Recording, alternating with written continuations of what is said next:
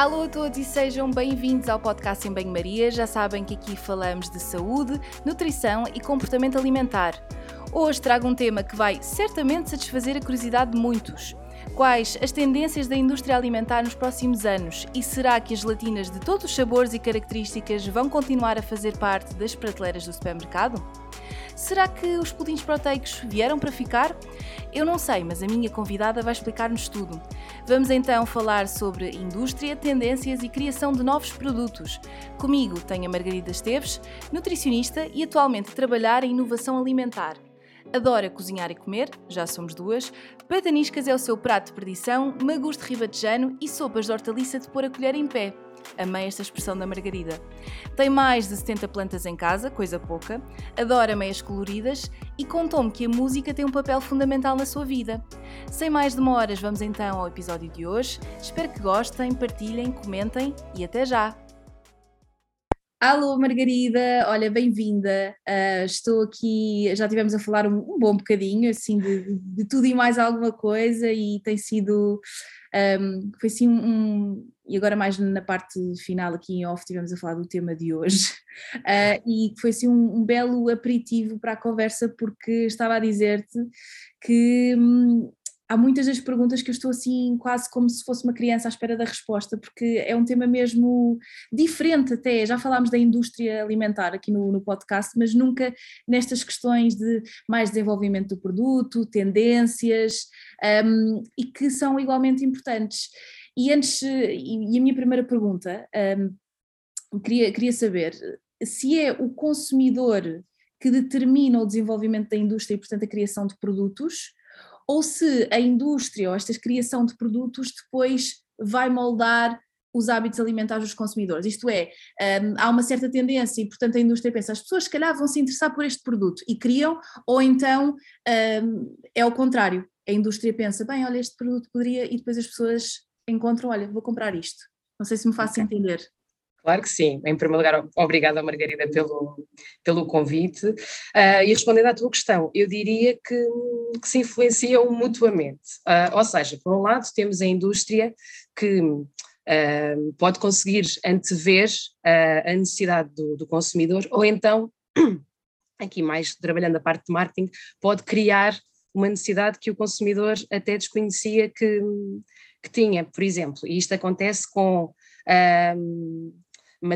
Alguns produtos que antes não eram consumidos e agora, e agora são. Vamos pensar nas, nas sementes de chia. No, os nossos avós não consumiam, mas de repente ouviu-se falar que, ok, a ômega 3 é importante, fibra é importante, aparecem as sementes de chia e agora toda a gente uh, consome sementes de chia. Não quer dizer que seja toda a gente, mas há muitas pessoas que consomem, é um, é um alimento que acabou por ser uh, normal uh, consumir não era até, penso que 2003, salvo erro, porque tanto que ele faz parte um, do regulamento das novel foods, portanto existem os alimentos que não eram consumidos, que não têm um histórico de um grande consumo na, na Europa, um, e a Chia não tinha, mas a partir de, de X ano acabou por ter, um, por ter, relevância no consumo. Portanto, a indústria também tem esta um, capacidade de uh, o consumidor não sabe o que é que quer, mas olha, vão querer isto.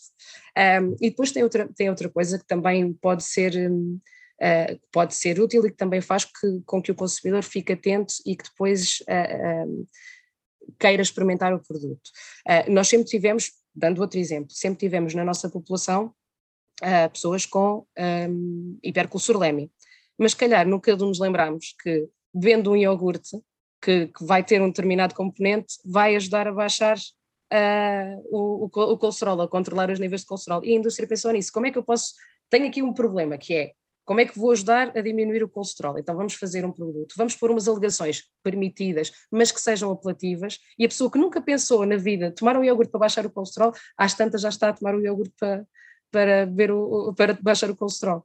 Portanto, há, há, aqui uma necessidade que foi identificada e a indústria conseguiu dar resposta antes mesmo da pessoa pensar, pensar nisso. Uhum. Um, por outro lado, o consumidor também uh, vai fazer com que um, a indústria se tenha que adaptar, porque felizmente cada vez temos mais consumidores um, informados, críticos, que, que, têm as suas exigências, que têm as suas necessidades e que isto observa-se agora muito, por exemplo, com, com a parte da sustentabilidade, uh, começam, uh, de certa forma, a boicotar o consumo de determinados uh, alimentos. Um, Verifica-se isso, por exemplo, até um bocadinho na, na, no consumo de carne, em que tu já tens empresas que eram dedicadas só à indústria da carne a enverdar também pelo negócio das proteínas vegetais, porque viram que tinham que dar resposta, estavam a perder uh, uma grande fatia de, de negócio porque os hábitos dos consumidores estão a mudar. Portanto, acaba por haver aqui uma influência uh, mútua. E, e, depois diria que ainda temos mais fatores, e, e alguns fatores que, que, a meu ver, são uh, acabam por ser muito bons e protetores até do consumidor, mesmo que o consumidor à partida não ache, que, que são as, um, as políticas alimentares, ou seja, quando, quando apareceu aqui a, a, diminuição do sal no pão, quando se passou a taxar, os, a taxar os refrigerantes, isto obrigou a indústria, ok, nós queremos vender na mesma os produtos, então de que forma é que eu vou trabalhar um, e que vou, de forma é que vou melhorar o, os produtos. Mas depois o consumidor também dizia, calma, eu quero produtos melhores, mas agora não me acham de edulcorantes e coisas artificiais, porque depois também é, uma, é, é, é, algo que os consumidores e sobretudo o consumidor atual procura muito, que uhum. é uh, tudo o que seja, uh, vou abrir aspas, tudo o que seja natural, uh, mas tem essa maior tendência, rejeitar, mesmo que não haja malefício nenhum, mas rejeitar tudo o que sejam aditivos e preferir tudo o que seja mais natural. Portanto, é, há sempre esta influência, depois sempre os fatores uh, mais, mais fatores externos, mas eles influenciam-se mutuamente. Claro, e tu falaste aqui na parte do o que o consumidor quer, um, e, e, é muito interessante pensar nisso, porque mesmo os termos, esta parte do natural, uh, quem trabalha na indústria e no marketing muitas vezes uh, pega nestes termos que não são científicos e tem de ir uh, pesquisar e, e, tentar perceber o que é que as pessoas querem dizer com estes termos, o que é que, o que, é que isso depois se traduz na prática, deve ser uma área mesmo uh, fascinante. Mas aqui, pegando nesta parte de o que é que o consumidor quer, certamente que isto não é uma coisa que se vê na televisão única e exclusivamente, ou que não é uma coisa que pesquisam nas revistas ou, ou nada de que se pareça. Portanto, existe aqui todo um processo uh, mais complexo. Normalmente até falamos em estudos de mercado, se tu vais-me explicar melhor porque eu não sou desta, desta área, mas, uh, mas, uh, mas vou estando atenta, vá. Como é que isto, de uma forma muito simples, é que é feito? Como é que vocês sabem o que é que o consumidor quer?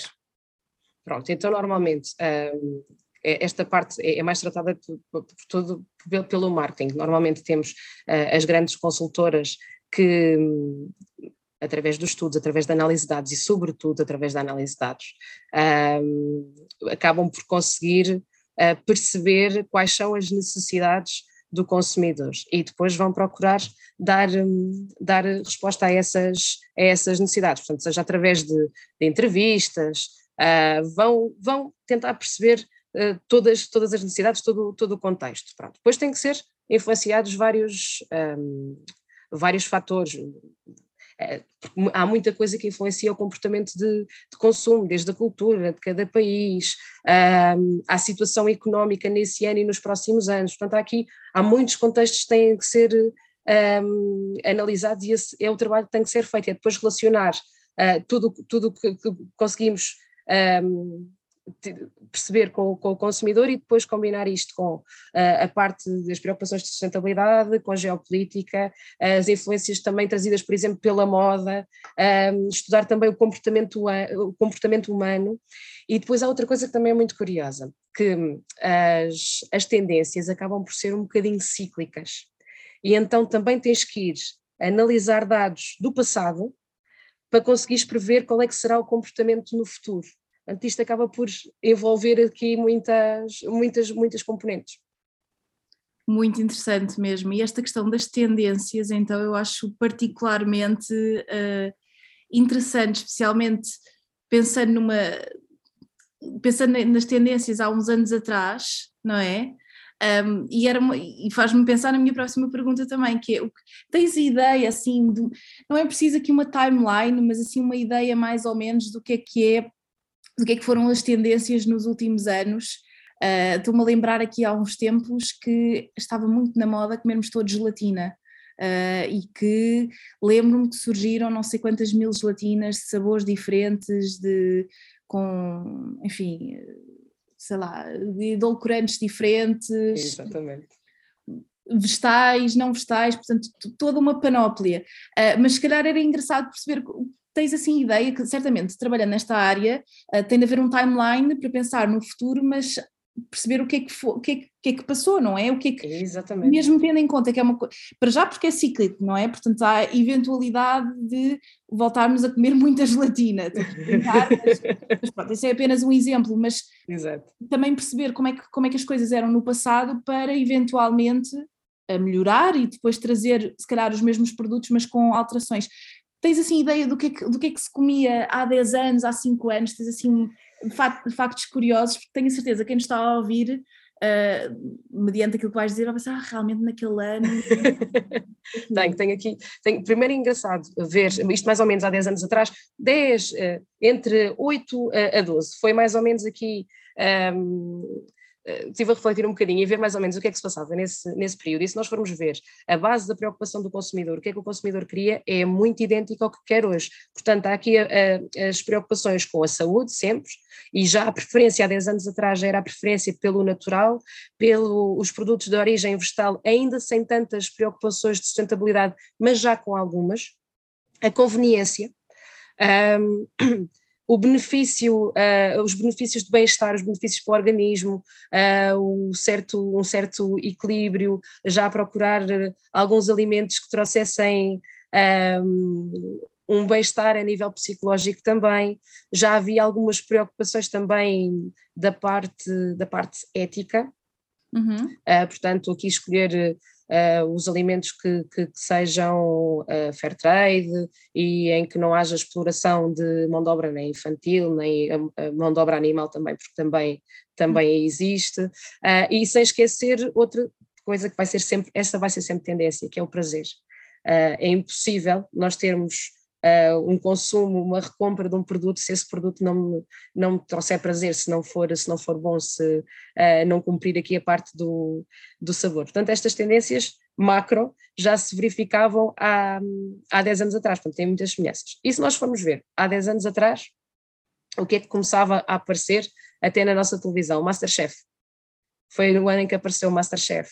E ah, então em, nem me lembrava, não é? Foi o ano em que apareceu, em que apareceu o Masterchef, uh, creio que foi em 2011. Depois um, 24 Kitchen, portanto começámos aqui a tomar mais atenção à preparação dos alimentos e aí na mensagem dos chefes era sempre muito escolher produtos locais, escolher produtos sazonais. Um, portanto, acaba, acabou por ter alguma influência também nas nossas, nas nossas escolhas. E o que é que esses programas também nos, também nos trazem uh, uma maior facilidade a aceitar a inovação.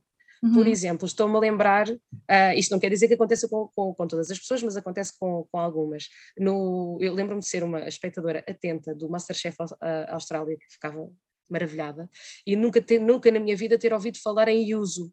E depois, ok, yuzu, o que é que será, o que é que não será? Hoje em dia já conseguimos encontrar em grandes uh, superfícies extrato de uso, já, já é uma coisa que não é um, que não é assim tão estranha, embora ainda seja estranha, mas já não é assim tão. Eu, eu não sei, se calhar sei o nome inglês, se é o nome inglês, eu não sei o que é que é. É, é, é um citrino com um sabor, com uma acidez muito, muito característica, um sabor muito característico, que é utilizado, podes utilizar um, na, na, culinária mais asiática, podes utilizar até em, em refrescos, tem um sabor muito, muito particular. Um, e eu lembro-me de ter visto isso no, no, no Masterchef. Mas pronto, falando em coisas mais, um, mais habituais que apareceram. É, foi, o, foi mais ou menos há 10 anos atrás que apareceu um, uma bebida que hoje em dia é muito consumida. Não sei se posso, posso dizer nomes, marcas. É, podes dizer à vontade, nem eu nem tu. trabalho Nada. E, portanto, estamos aqui não, não, não, não somos pagas para dizer marcas. Exatamente. Estamos a falar de tendências, portanto, há muitas marcas que são um, uh, cara de, de, um determinado produto, não é? Quer dizer, uh, se tu falares, vou dar aqui o nome, da Coca-Cola, por exemplo, Exatamente. Uh, tens várias variantes daquilo que é a Coca-Cola, entre aspas, mas quando tu vais a um, um café e pedes uma Coca-Cola, às vezes não, não tem a Coca-Cola, aquela marca, mas tem outra, mas sabe-se que a Coca-Cola, que é a marca, é aquele produto. Portanto, não há Exatamente. mencionarmos isso. Então, aqui há mais ou menos há 10 anos, foram, foram as cidras, nomeadamente a Summersby, que começou a aparecer, que hoje em dia já temos não sei quantos sabores, mas na altura apareceu pela primeira vez e era assim, eh, não era, não era algo que fosse estranho, porque já só ouvia falar em cidras, mas uma cidra com aquele perfil de sabor ainda não, não existia. Há 10 anos atrás também estávamos na altura do interesse pelo iogurte grego. Uh, entretanto, já passaram não sei quantos iogurtes, mas naquela altura eram os iogurtes, eram os iogurtes gregos que eram as grandes estrelas, e também um, iogurtes com sabores indulgentes e estranhos, tipo iogurte com sabor a Coca-Cola, iogurte com sabor a marshmallow, um, que também uh, era algo que existia. Apareceram também as gelatinas de iogurte, portanto aqui já do ponto de vista de conveniência, se eu já não tinha que preparar a gelatina sem calorias e depois levar o iogurte, já havia aqui o 2 em 1, um. foi também a, a altura em que... Um, em que apareceu, uh, começava-se a falar que, que, se calhar poderia ser interessante ter no grande retalho tofu e seitan, que é algo que nós agora temos não sei quantas variedades, mas há 10 anos atrás era algo que não se consumia uh, uh, habitualmente e que era visto assim com alguma, com alguma uh, estranheza. Uhum. apareceram também os primeiros um, snacks de fruta desidratada, também era algo que não era habitual, habitual uh, consumir, e, e também foi quando começou a haver maior expressão de produtos sem glúten no mercado. Portanto, as, as grandes, as, as, marcas de retalho uh, começaram a criar para a marca própria alternativas, uh, pão sem glúten, as misturas de farinha, portanto, isto parece que, que, que, nós conhecemos estas coisas desde sempre, mas tem mais ou menos, mais ou menos 10 anos.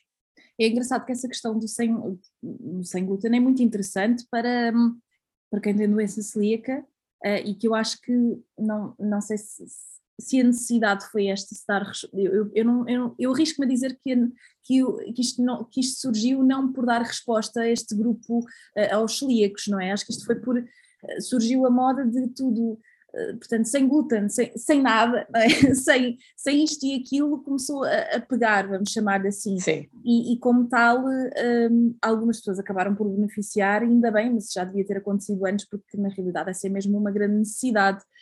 Um, mas uh, lembro-me de a partir de determinada altura nós começámos a ter tudo aquilo que dizia sem, uh, sem açúcar, sem gordura XPTO, sem eh, etc. Pronto, eh, tudo isto eh, era chamativo e, eu acho que, que, ainda se perpetua um bocadinho, não é? Exatamente. E alguns produtos são. É importante que tenham essa salvaguarda e que, que, que não tenham este, determinados compostos ou determinados ingredientes. Mas parece que agora. Pá, no outro dia vi uma coisa qualquer, fui ao supermercado e vi tu vês claramente que aquilo não, é, não, não, não vai ao encontro de uma necessidade de uma patologia, é mesmo uma questão de marketing. Uh, por exemplo, teres polpa de tomate e dizer sem glúten. Ok, que há alimentos que, que podem estar aqui, um, podem sofrer contaminação cruzada e tudo mais, mas é polpa de tomate ou outros produtos que tenho, tenho visto que claramente está ali sem qualquer coisa, uh, quando não é suposto. Nem, nem é expectável que esteja lá, exatamente, ah, exatamente. Mas, mas felizmente também uh, depois a legislação já tenta um, ehm, trancar um bocadinho essas alegações em que nos produtos em que faz sentido, em que há realmente essa. Um, ehm, poderá haver esse risco, ok, podem uh, ter essa alegação, mas num produto que não seja expectável, cada vez mais um, há aqui a, a regulamentação a ficar mais, mais apertada e, e, a fazer alguns avisos que não, que não, faz, não faz sentido, um, porque às tantas, quem tiver mesmo essa, essa necessidade, portanto um doente celíaco, ok, então mas isto não é suposto ter, vai, vai, eu já tenho que ler os rótulos, mas aqui ainda vai ficar mais a sobre aviso, porque produtos que não é suposto ter, vai ter que ver se tem, uh, se tem, se tem ou não tem. Mas, mas, sim, e, e, quando apareceu esta tendência do, do, do sem glúten, não foi, uh, pode ter sido em, certa parte para dar resposta também aos doentes celíacos, mas foi muito porque era uma das tendências que, que, que se falava na, na altura, que era, e, esta, a, a, base, vamos, vamos bater sempre no mesmo ponto, que é muito um, aqui a gestão do peso, a, a perda de peso. O sem glúten começou-se a associar, quando, quando apareceu assim é, com mais expressão, exatamente também por motivos de, de gestão de peso, quando era completamente errado, porque nós íamos ver um produto e estava cheio de açúcar e cheio de gordura e, e nutricionalmente podia não ser a coisa mais interessante. Claro. Um, que essa era a queixa também de muitos, de muitos celíacos que aí sim tinham que só podiam consumir aqueles produtos um, e quando consumiam produtos mais industrializados um, tinham justamente essa queixa, tinham sempre muito açúcar e muita gordura.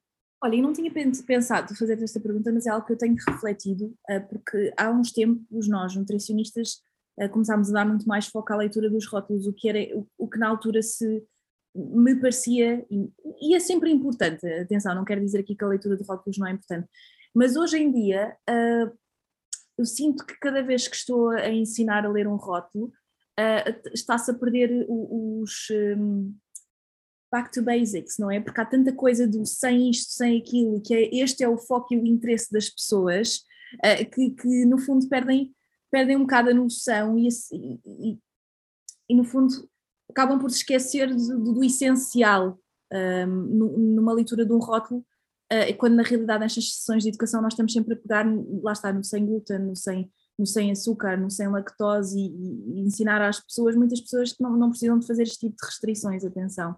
Exatamente, exatamente. É mais, é mais ver, vejam quais são os ingredientes, vejam a extensão da lista de ingredientes, conhecem todos os nomes, não, e depois vejam a declaração nutricional. E, e para mim, uh, acho que, embora agora também existam outros, um, outra rotulagem uh, aqui da parte, não da parte nutricional, mas estou, estou a falar de, Nutri-Score, uh, mais de, desse, desse desse, desse tipo de, de, de menções na, na, na rotulagem. Uh, Estou-me a lembrar também do semáforo, o semáforo ainda continua a ser muito útil para a pessoa ter ideia dos intervalos de, da gordura, dos, dos, açúcares, quanto é que o produto deve ter de, de, fibra. Essa informação ainda acaba por ser muito, muito útil. Portanto, cruzar aqui os ingredientes com a declaração nutricional, ver mesmo o que é que está, o que é que está ali e, e, se, e se a marca também está a ser transparente connosco. Isso é, é algo que o consumidor cada vez também está a exigir mais. É transparência da parte das marcas. É não ter lá o sem isto e sem aquilo, mas eu depois vou ver, ok, mas tem estas coisas que são. Exatamente. Era isso que eu queria dizer, no sentido em que acho que eh, às vezes as pessoas focam-se muito na procura do sem isto, sem aquilo, mas depois não, não conseguem compreender o, o, o, outro lado, que eu acho que aí sim é importante. Não, não numa, numa tentativa de demonizar, porque eu acho que esta questão claro. de demonizarmos eh, os processados, enfim, importa também perceber que o processamento dos alimentos muitas vezes tem, tem um intuito e é uma coisa importante, e que nem tudo aquilo que é mega natural ou dito como natural é, é o melhor necessariamente. Exatamente, exatamente. O importante é que as pessoas saibam o que é que é e mediante isso depois, uh, obviamente, jogarem aqui com outra informação que devem ter e, e, a desconstrução de alguns mitos, depois fazerem uma escolha e uma compra informada. Olha, agora falámos das tendências do passado, quais é que são as tendências um, atuais e, e há assim algum, para cada tendência tens assim algum motivo, sabes porque é que falaste aqui da, da, questão das sementes de chia, falaste noutras tendências e, e, há sempre aqui uma, uma razão pelo qual, eh, pelo qual aquilo é um motivo. Um, quais é que são as de, as de agora? Vá. Olha, por exemplo, algo que está muito em tendência agora são os, os fermentados, nomeadamente as kombuchas, o kimchi, um, a chucrute também, pronto, aqui, mas mais até as bebidas fermentadas, mais a, mais a, a kombucha, o kefir também. Uh, e isto tem muito a ver com o cenário que nós uh, passámos agora nestes últimos anos, tem muito a ver com um, com a pandemia, com a Covid e com os benefícios que os fermentados podem trazer uh, à saúde intestinal e, consequentemente, depois também à saúde imunitária. E é, é uma das preocupações do consumidor. O consumidor, isto é transversal, sempre se preocupa com a saúde, vai -se sempre preocupar com, com a saúde, com a saúde e com a longevidade. Um, mas agora o foco é muito na parte do que é que eu posso consumir para trazer benefícios para a imunidade. Pronto. Uhum. É, e é algo que é muito, que é muito procurado. Portanto, agora estamos muito na, na, saúde digestiva, sobretudo na parte intestinal, mas muito com esta preocupação de, de imunidade. Outra das grandes preocupações é realmente uh, o consumir alimentos mais, mais sustentáveis, não só o alimento em si, mas a embalagem também. Portanto, isto é mesmo uh, é uma tendência que, que atrevo-me a dizer que, que, que, vem, para, vem para ficar, um, mas que por outro lado também querem a, a, tal transparência das marcas, ou seja, querem alternativas, mas querem perceber o que é que está lá. Um, e que benefícios é que isso pode trazer para a saúde e, e também outra coisa que o consumidor quer é, é, perceber o que é que ele precisa de fazer para melhorar a sua saúde. São uhum. algumas das grandes das grandes tendências. Depois, tudo o que seja um, alimentos que, que, tenham menções, não só os que nós, os que nós falava, que falava há pouco do fair trade, de, de, de, serem, de serem mais uh, éticos, também uh, procuram as menções de, de, relativas à, à, pegada de carbono, portanto, o impacto que a alimentação tem uh, para, o, para o exterior. Um, algo que também continua a, a, acontecer e que também continua a ser tendência é a procura de alimentos que, que sejam indicados para determinados nichos, nomeadamente uh, que sejam low carb, que sejam low fat, um, que sejam Uh, adequados para a dieta cetogénica. Pronto, o consumidor também acaba por, um, por procurar esses produtos mais, mais específicos. Uhum. E, e, olha, tu sendo nutricionista e trabalhando nesta área, uh, quero, gostava que me explicasse um bocadinho o que, é que, o que é que tu fazes concretamente nesta área. Uh, e diz-me, não, não será a partir de determinada altura, falaste aqui da parte da, dieta low carb, da dieta cetogénica e tudo mais, não, não será um bocadinho às vezes uh, chegares a um ponto e pensar, ah, consumidor quer isto, uh, isto não tem evidência nenhuma, uh, vamos, vamos partir para a frente com uma coisa só porque o consumidor quer. Como é que tu fazes esta gestão? Calculo que este também possa ser muito o teu trabalho enquanto nutricionista, não é? Jogar aqui o consumidor, aquilo que ele quer e que de facto tem evidência científica para que depois também a partilha e, e, o, não quero estar a responder à tua pergunta, estou a ver aqui, a malta não está a ver, mas estou a ver-te a concordar, uh, mas, mas pronto, sem me alongar muito, uh, para que também, uh, quando esse produto sai, que faça sentido, não é? Que não seja uma, uma fraude, não é? Tal e qual, e eu costumo muitas vezes na, no sítio onde eu trabalho, eu acho que sou muito um, o grilo falante do Pinóquio, a consciência, uhum. é, é porque eu sou sempre o advogado do diabo, porque obviamente a parte comercial quer a parte comercial quer, quer vender um produto, quer um produto que tenha uma ótima uh, aceitação, mas por vezes é, é difícil uh, conseguir desenvolver um produto que não acredite nele, portanto isso, isso acaba por onde, onde eu estou acaba por não acontecer. Nós, quando lançamos alguma coisa, é porque acreditamos mesmo no, no, no produto, ou então até pode eventualmente sair algum que eu não acredito, mas que, que seja mesmo o consumidor que, que, está, que está a pedir. E se eu vir que um, ehm, é, é equilibrado, acaba por não ser um, um produto desadequado e que pode ser integrado na, na alimentação, acabo, acabo por, por consentir a sua, a sua, o seu desenvolvimento e, sua, e sua, o seu lançamento de, depois. Mas obviamente é muito, é muito difícil e normalmente sou muito crítica, tanto eu como, como, como a restante equipa de, de desenvolvimento, um, e tentamos sempre mostrar quando, quando não há evidência, quando não faz sentido, uh, e porque estes produtos também acabam por ser por, para nicho. Uh, vou lançar uma coisa que não acredito muito nela e que ainda por cima um, posso não, não ter muita receita, posso não ter depois muita aceitação, faz sentido. Nós tentamos um, trabalhar sempre um bocadinho mais para, para o macro e desenvolver uh, bons produtos, aqui tentando uh, aliar o sabor à parte também nutricional, um, mas tentamos desenvolver sempre algo em que acreditemos que vai ser realmente uh, bom para o consumidor. Mas eu também acredito que há espaço para, para todo tipo de, de, de, alimentos. Claro que posso ter um alimento que, do ponto de vista nutricional, não é o mais adequado, mas vai ter um, um ótimo sabor. Faz parte, nós temos alimentos assim faz parte da nossa alimentação e eu sou absolutamente contra a demonização dos alimentos. Sou mesmo. Acho que uh, há espaço para todo tipo de, de consumos. Simplesmente é manter aqui o, o, o equilíbrio. Acredito muito nisso. Pronto, e então esta, esta é uma das tarefas que eu, que eu tenho muita, muitas, muitas vezes, é, é ir analisar a evidência, um, ver o que é que faz sentido, ver o que é que não faz sentido, ver o que é que também, do ponto de vista depois de legislação, me é permitido dizer sobre o produto, e há muita coisa que eu barro se não for eh, autorizada. Eu e o Departamento de Qualidade, não sou eu, sou uma, sou uma das pessoas que, que fica responsável pela, pela pela, pelo cruzamento com a legislação e, e, a verificação das alegações nutricionais e das alegações de saúde, um, e não deixamos passar nada que não tenha, que não tenha aquela alegação, uh, porque eu não posso, eu não posso enganar o consumidor.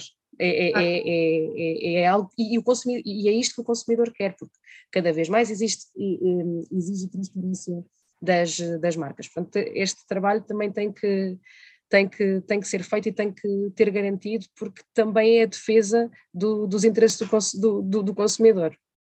Claro. Depois, um, além de toda esta parte da, da, da, parte da regulamentação, é, é, acaba por fazer também a procura de, de matérias-primas diferenciadoras que possam uh, aportar benefícios para um determinado produto e para, e para, e para o consumidor e que, que seja às vezes um bocadinho fora da caixa. Estou-me a lembrar de, de, uma, de uma raiz que nós utilizávamos, um, que era o Yacon, que não é, não é muito conhecida, embora já seja produzida cá em Portugal, é produzida nos Açores, mas é basicamente, parece uma batata, que é riquíssima em, em inulina e tem uma doçura natural, portanto, como uma alternativa ao açúcar, um, acabava por ser muito, muito interessante um, a utilização. Depois tem outras, tem outras questões, que é às vezes o sourcing é mais complicado, depois com a pandemia e agora também com o cenário de guerra temos uma grande alteração das matérias-primas e isto vai influenciar o consumo uh, e vai influenciar os desenvolvimentos nas, nas empresas um, e, e vai nos obrigar também a procurar novamente e a reformular novamente os produtos que até já uhum. temos para nos conseguirmos ajustar a estas mudanças no, no, no mercado. Claro. Depois toda a parte, toda a parte de, de pensar nas formulações, uh, da parte depois dos critérios, o que é que eu vou pôr aqui na parte nutricional, o que é que nós queremos ao certo, que obrigações é que queremos ter, mas que benefícios é que queremos, é que queremos aportar, e depois transmitir toda esta informação, um, tanto à parte do design e marketing que vão, que vão publicitar o produto e que vão desenvolver as campanhas e, e a rotulagem, também um, acabar por fazer formação à equipa comercial para eles saberem exatamente quais são os benefícios do produto que, que estão a vender, portanto acaba por ter aqui intervenção em muitas áreas diferentes. Que giro, é uma, é, fazes muitas, muitas coisas, não é? é de, e obviamente isto dentro de uma equipa, depois cada um certamente terá as suas funções um, em prol de, do desenvolvimento do, do, produto. Olha, só voltando aqui um bocadinho atrás para, para dizer que um, na tentativa às vezes de educarmos as pessoas, nós nutricionistas também acabamos, sem querer, a demonizar algumas coisas um, relativamente à moda, por exemplo.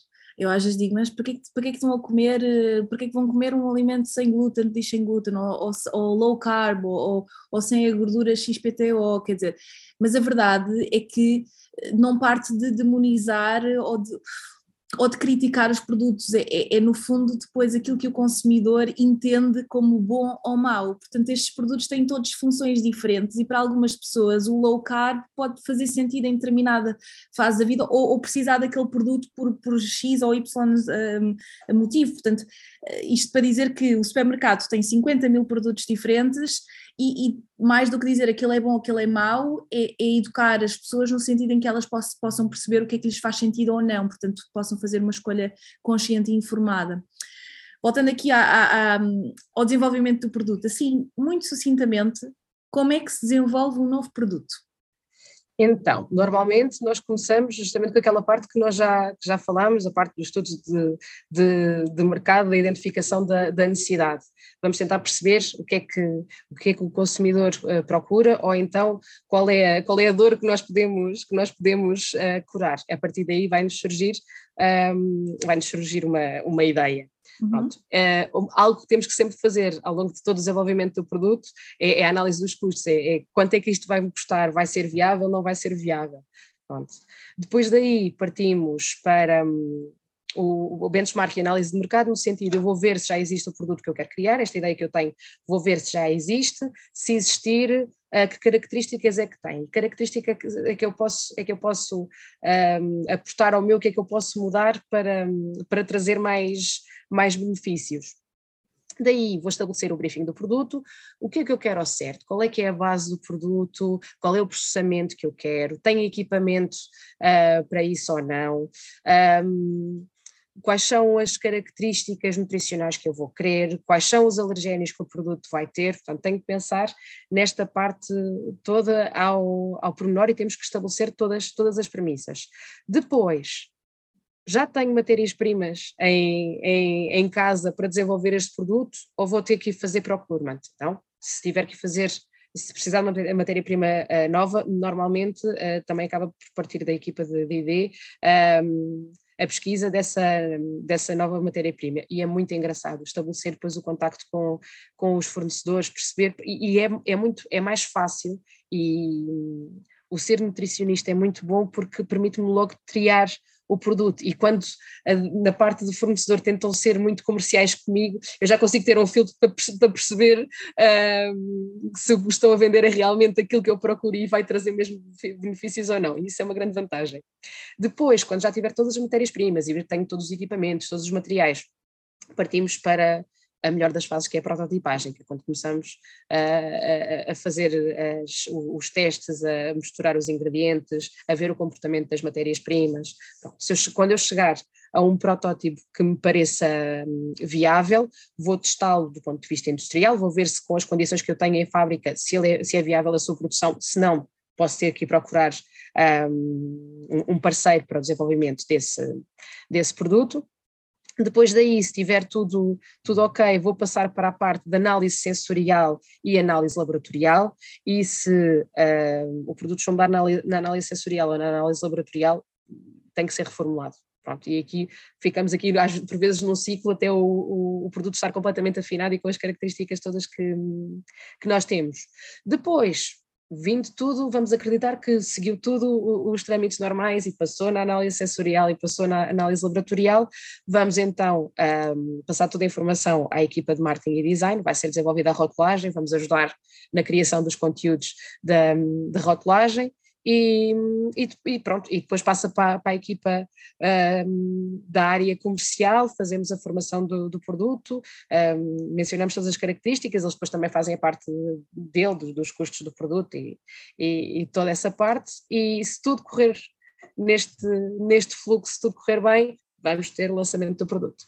Boa, é, às vezes é um, um, processo que demora, não é? Essas etapas todas, não é? Muito, ah, por vezes muito, muito tempo, e, e isso é algo que também exige muito de na, nas, ao longo da gestão de projeto, é o, é o tempo de resposta. É o ir bater à porta do, do colega que tem de dar resposta, tens de, dar, tens de dar resposta até X dia, porque senão este projeto vai demorar imenso tempo, isso vai, pode acarretar mais, mais custos, uhum. pode fazer com que eu lance já o produto numa altura em que já não é pertinente uh, lançar, portanto isto depois acaba por ter que ter um, um, um controle ainda, ainda grande. Pois o timing é, é, deve ser eh, crucial, não é? Porque se demora muito tempo a, a produzir este novo eh, produto alimentar, uh, se chegar ao mercado depois numa altura em que as pessoas já não querem saber daquilo, uh, no fundo já não, já não tem o mesmo efeito. Exatamente, e, isto tendo sempre em conta, tendo sempre em conta as, as percentagens de sucesso da inovação. Eu já não, não lembro, o meu professor de marketing dizia que eram em 100 produtos, só 5 é que vão vingar. Aqui a percentagem não está muito a nosso, a, a, nosso favor, ainda temos que jogar com essa parte também, mas é, é um desafio, é um desafio constante. Olha, e a parte do processamento, que já tínhamos falado aqui um bocadinho anteriormente, uhum. uh, deste medo dos processados ou uh, no fundo estou a pegar um bocadinho nas questões que já tinha feito anteriormente, a questão das dietas, um, em que medida é que depois isto vai influenciar o vosso processo? Porque às tantas, estou aqui a pensar em alimentos que necessitem de um processamento uh, específico, uh, tu falaste aqui desta mistura toda de ingredientes, mas há produtos alimentares que depois têm outras, outras fases mais, uh, vamos lhes chamar uh, sintéticas ou que não são muito naturais assim, porque o, produto em si exige esse, esse mesmo processamento. Um, achas que as pessoas continuam com este medo dos alimentos processados? Um, como é que vocês na vosso eu sei eu sei que em que área é que tu trabalhas e que tipo de produtos trabalhas que, que no fundo eh, vão aqui um bocadinho contra esta questão do processamento, não é? Exatamente. Portanto, se calhar esta tua opinião vai ser um bocadinho bias, mas é, é, é, o que é, não é? É a área que tu trabalhas, mas certamente também tens ideia de, outros, de outro tipo de produtos e de, de outros mercados, certamente. Achas que as pessoas ainda têm muito este receio dos processados? Achas que, uh, que vale a pena ter este receio? Do que é que estamos aqui a falar? Pronto, uh, acho, que ainda, acho que ainda há muito muito receio dos, dos, processados, mas temos que ver qual é que é o processado que eu, que eu, estou a falar. Estou a falar de um produto de, por exemplo, de charcutaria que tem imensa coisa que pode não me aportar grande benefício à saúde, mas que até pode saber bem, e então o consumidor vai, vai comprar porque vai saber bem, uh, ou estou a falar de um processamento, por exemplo, como sofre, como sofre o iogurte. Temos que ver, o, o processamento por si só não tem que ser mau. Mesmo os aditivos e os nomes estranhos, obviamente, se eu disser ácido ascórbico numa formulação, é aí que ele vai soar muito estranho e o consumidor pode estranhar, mas é vitamina C que nós estamos a falar. Portanto, acho que há alguns medos que são, que são infundados. E depois há outra coisa que nós temos que, que ver, e, e isto aqui muito também é na, na questão dos nos aditivos, e, e, obviamente que eu vou preferir sempre um, um, alimento que tenha menos aditivos e que seja mais natural, e que mesmo os desenvolvimentos que, que, que eu faço vão mais ao encontro dessa, dessa ideia, um, mas eu tenho que ver, quando determinados aditivos são, são utilizados, muitas vezes é para tornar aquele alimento mais seguro para o consumidor. Eu acho é que nós temos que perceber o, qual é que é o alimento que está à minha frente e eu tenho que ter uh, literacia suficiente para ter um espírito crítico e para perceber, ok, isto, isto está aqui, mas tem sentido estar aqui. O tal caso da vitamina C que eu estava, que eu estava a falar, uh, claro. que muitas vezes é, é, utilizada como, como um antioxidante. Um, acho que passa, passa muito, muito por isso.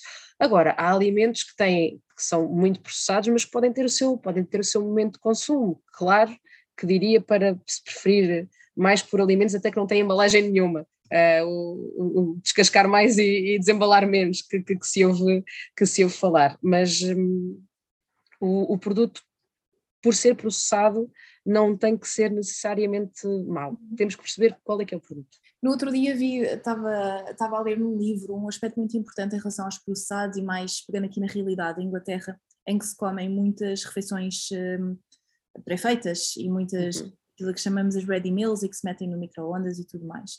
A verdade é que muitos destes alimentos, uh, destes produtos, uh, permitem que algumas famílias não, não passem fome. Isto pode parecer um, um, pensamento ou uma, uma, narrativa um bocadinho redutora no sentido em que, ah, mas uh, uh, frutas e vegetais são muito mais baratos, uh, podemos, as pessoas podem cozinhar de outra maneira.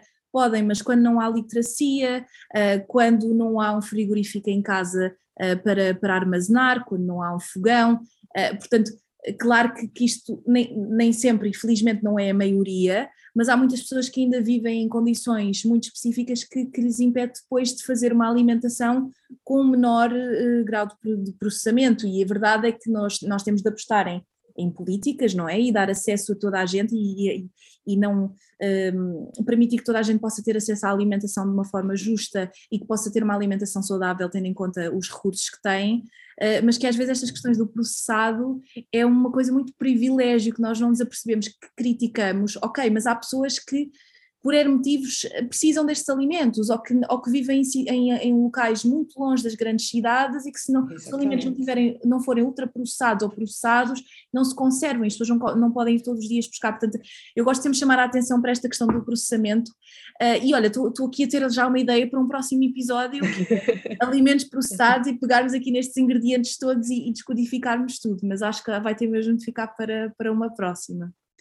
Um, mas, mas esta, esta parte que estavas, que, que estavas a falar, um, acho que também é, tem que ser um bocadinho o compromisso da, da indústria, em que um, nós temos que uh, assegurar também uh, que as pessoas vão ter o que comer e que os alimentos vão ser acessíveis. E claro. então também pode ser um compromisso nosso. E já na indústria portuguesa existe um, protocolo para reformular os produtos e para baixar uh, o sal, as gorduras trans, as gorduras saturadas e os açúcares, um, e isto também acaba por ser protetor um, nessas, nessas camadas que vão ter mais dificuldades em comprar determinados, determinados produtos. Portanto, também é um bocadinho a responsabilidade da, da indústria apostar na reformulação, porque há pessoas que não têm o mesmo acesso, não têm a mesma possibilidade de, nem têm possibilidade, nem têm conhecimento de, de fazer outras, outras escolhas. E então cabe-nos a nós também a ir mudando os produtos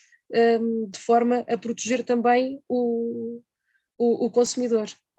E, e, eu gosto sempre de falar desta questão de privilégio e tenho tentado, não falo nisto em todos os episódios, mas falei no episódio sobre o planeamento de refeições, a última parte foi precisamente sobre esta questão da insegurança alimentar e de, de, de, sermos inclusivos um bocadinho no nosso discurso, porque há sempre pessoas com realidades tão diferentes a quem determinadas, determinados produtos ou, ou, ou práticas que nós até podemos considerar menos saudáveis e possam fazer sentido para essas pessoas. Porque é importante ter, termos um privilégio, é quase um superpoder, porque nós temos as coisas, nós temos acesso ainda bem, mas o facto de termos esse conhecimento depois e falarmos de realidades que não são como as nossas, uh, permite-nos também mudar um bocadinho o, mundo, não é?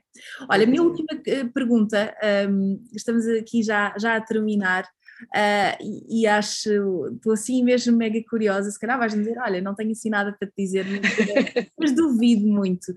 Um, queria que me contasses, assim para terminarmos em grande, assim, curiosidades, a tua experiência, ou assim produtos que tenham corrido mesmo muito mal, ou que tenham passado sucesso e depois vocês vão provar e aquilo é horroroso, uh, ou o contrário, que uh, estava, hum, não sei se aquilo vai correr bem e depois no final toda a gente adorou. Tens assim algum exemplo que queiras contar à malta? Nós já tivemos, já tivemos já tenho, tenho, olha, tenho, tenho várias, várias histórias. Uma, uma, uma dessas é nós pensarmos um produto nutricionalmente, é pá, isto é impecável, era mesmo isto, e depois fazemos uma prova cega e as pessoas rejeitam justamente aqueles que nós tínhamos feito e que eram, e que eram os, os nutricionalmente mais, mais equilibrados. Mas uma que me estou a lembrar. Um, foi, foi, um, foi um desenvolvimento que nós, que nós fizemos, que, ou que estávamos a começar a fazer, fizemos imensa pesquisa um, e, e, está, e, estávamos, há estávamos há pouco tempo uh, a trabalhar, no, no, no, eu e a equipa, no, no, âmbito em que, em que trabalhamos.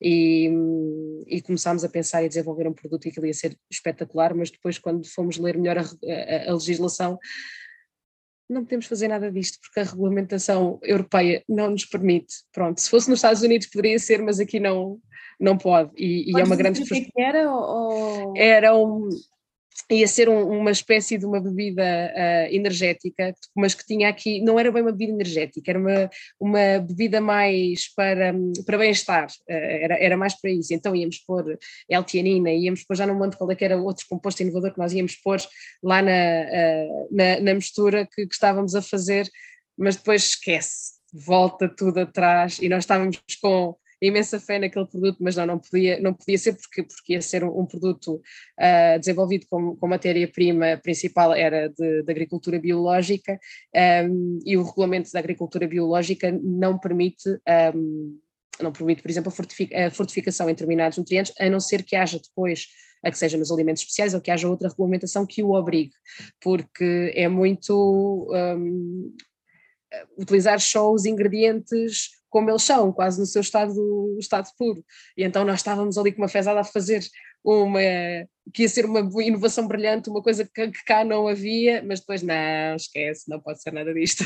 E alguma coisa assim de sabor em que vocês tenham provado e aquilo foi horroroso? Tens assim alguma ideia ou nunca te aconteceu? Não, aconteceu, aconteceu, mas nós tentamos, não passa, não passa nada depois para o consumidor que tenha, que tenha entrado nessa fase, mas sim, de vez em quando há coisas que, que nós, que nós criamos que, por exemplo, os nossos, uh, nós temos um, uma, umas misturas de, em, em pó para, para pequeno almoço.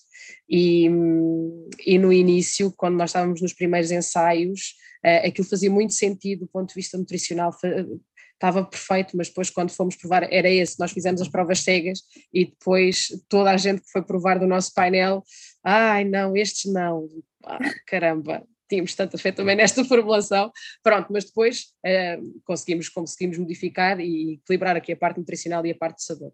E é sempre o nosso esforço, e isto às vezes é uma, é uma, é uma grande é? dificuldade. É e, e, e quem está do outro lado, e eu digo isto como nutricionista que esteve oito anos em clínica. Uh, eu, quando estava do lado de lá a dar consultas, eu pensava, mas porquê é que eles não fazem isto com menos açúcar, ou com menos sal, ou com menos gordura? Quando vim para a indústria, que, ah, ok, já percebi. é que passa-se muito, muito isto, porque é sempre muito mais fácil nós dizermos o que é que devia ser mudado. Uh, agora, conseguir efetivamente fazer essas alterações por vezes é muito complicado, muito, muito complicado. É, é porque depois do ponto de vista, do ponto de vista tecnológico ou de, de, de prazo de validade, de, de, tempo de prateleira, pode não correr, não correr bem. E, e era, um, era uma ideia muito boa, era uma alteração muito boa, mas que, que por vezes não corre, não corre bem. E, e, isto acontece muito, por exemplo, com, com os cereais de, de pequeno almoço. Nós questionamos-nos muito porque é que não tem menos açúcares e porque é que não há é porque é difícil, é difícil depois ter a aceitação uh, em painel de, de, consumidores. Então, a pouco e pouco, vamos melhorando e vão-se reformulando os produtos e vão-se melhorando as formulações e vão-se um, ehm, diminuindo uh, a quantidade de ingredientes que possam ser menos interessantes, nomeadamente aqui, por exemplo, o, o, açúcar, também para, a pouco e pouco, o paladar do consumidor se ir habituando a esta alteração. Porque se eu fizer logo um produto muito perfeito, com uma grande diferença e que não, não corresponde à expectativa de, de sabor que o consumidor procura, ele não vai voltar a comprar engraçado, nunca tinha pensado nisso, que, que, que a partilha, ou portanto a comercialização do produto até possa ter algumas fases, no sentido em que o, o, o end goal, não é? O, o, objetivo final é reduzir drasticamente, por exemplo, o, o teor de açúcar, mas que não podem fazê-lo. Olha, isso é muito engraçado estás a dizer, porque eu, eu gosto muito de choca-pic, mas também gosto muito de estrelitas, mas já não comia há anos. Um, e aqui já há uns meses comprei e fiquei muito desiludida porque não, não, dá uns anos para cá, uh, para já, eu não, sei se, eu não sei se foi no sentido de, de manter o mesmo teor de açúcar, eh, mas uh, aumentar aqui o volume para aquilo não, enfim, para, para por 100 gramas não ter tanto açúcar, não sei bem o que, é que aquilo foi, mas as estrelitas estão maiores uh, e não, tem, não, não, não são tão doces. Estou aqui, agora estou, agora aqui a defender o consumidor e não sabe a mesma coisa, só que eu se calhar ao longo destes anos devia estar a comer estrelitas para assistir a este, este redução de, do açúcar ao longo do tempo. Eu estou aqui, novamente estamos aqui a mencionar marcas e, e eu sei que não é esse o teu, se calhar o teu mercado, mas, mas, estou aqui a dar um exemplo daquele que me lembrei de, deste. Exatamente, claro, mas, é, mas é mesmo isso. Claro que é, é. importante que, que, que, estes, que estes produtos tenham menos açúcar, mas eu tive imenso, com o choca-pico, por exemplo, como nunca parei de comer, não noto essa diferença, mas quando fui comer as estrelitas pensei assim, ah meu Deus, que isto já não tem mesmo o mesmo teor Mas mesmo, mesmo, mesmo o choca-pico está diferente e tem e, e, a nível de teor de açúcar um, também houve uma diminuição, se calhar não foi uma diminuição tão acentuada como noutros produtos, por isso também a nível de percepção uh, dá tempo para o consumidor se, se habituar. E isto é uma coisa, é uma coisa que acaba por ser uh, importante, claro que eu preferia logo ver na prateleira, ver ali tudo abaixo das 15 gramas de açúcar, a preferência até abaixo das 10 gramas de açúcar ou sem açúcar, mas depois não é, não é viável até do ponto de vista da aceitação. E e isto parte também muito uh, logo da, da, da, da, educação alimentar que nós vamos dando em, em casa e o, o, o, moldar do paladar que se vai fazendo desde as idades mais pequeninas. Eu digo isto pela, por exemplo, pela, pela minha filha, que foi onde, onde eu notei. Havia alimentos que ela rejeitava por serem demasiado doces, nomeadamente os, os, os cereais. Agora, se calhar, porque depois a escola e os amigos também têm um, têm um papel importante, se calhar já é, já é diferente e ela já aceitaria, mas ao início havia coisas que ela rejeitava porque, porque não estava uh, adaptada ao paladar uh, ao paladar dela e ela não estava habituada, habituada a consumir uma, a, a alguns, a alguns tipos de, de alimentos. E, e, pronto, isso também, também acontece, portanto temos que ter sempre atenção ao, ao paladar do, do consumidor e, e, às vezes não dá mesmo para fazer logo mudanças muito, muito drásticas, tem que se ir fa fazendo uh, adaptações um, assim com, com alguma periodicidade, mas, mas a pouco e pouco. Olha, Margarida, muito interessante. Um, chegámos aqui ao fim deste episódio e, e além de ter sido útil, deu-me ideias para, para outros mais viradas para, virados para a indústria. Um, gostei muito, espero que a malta que me esteja a ouvir tenha gostado. Tenho certeza que sim, sou, sou suspeita, mas acho que foi, foi muito, interessante. um, obrigada e hum, até obrigada, os próximos episódios. Adeus, obrigada.